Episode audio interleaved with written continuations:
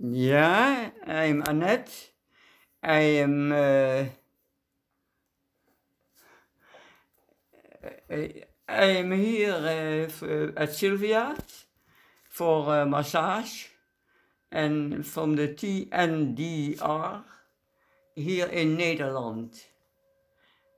She is helping me very well with my uh, physical complaints and I come here every week and uh, I had a lot of complaints and she is helping me with them. Is, uh, with my head headaches, with my uh, legs, what are the vertical veins, call you call it?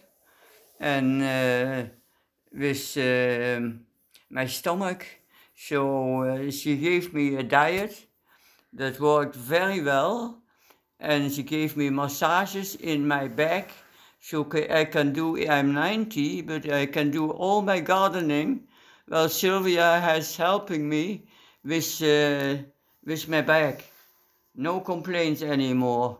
I had trouble with my feet with my uh, blood uh, pressure. Pressure. so she has helping me on that. So I'm very pleased that we have an uh, TNDR uh, uh, therapist here in Holland.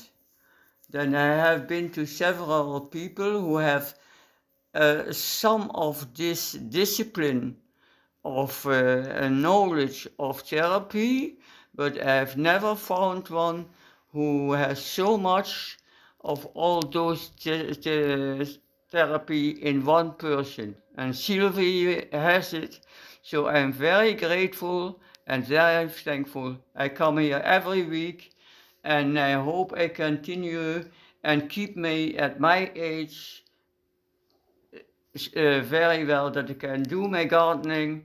I can do, I can walk every day, can I walk an hour and a half. So I can all do all those things while uh, Sylvia keeps me going. Thank you. Thank you, Annette.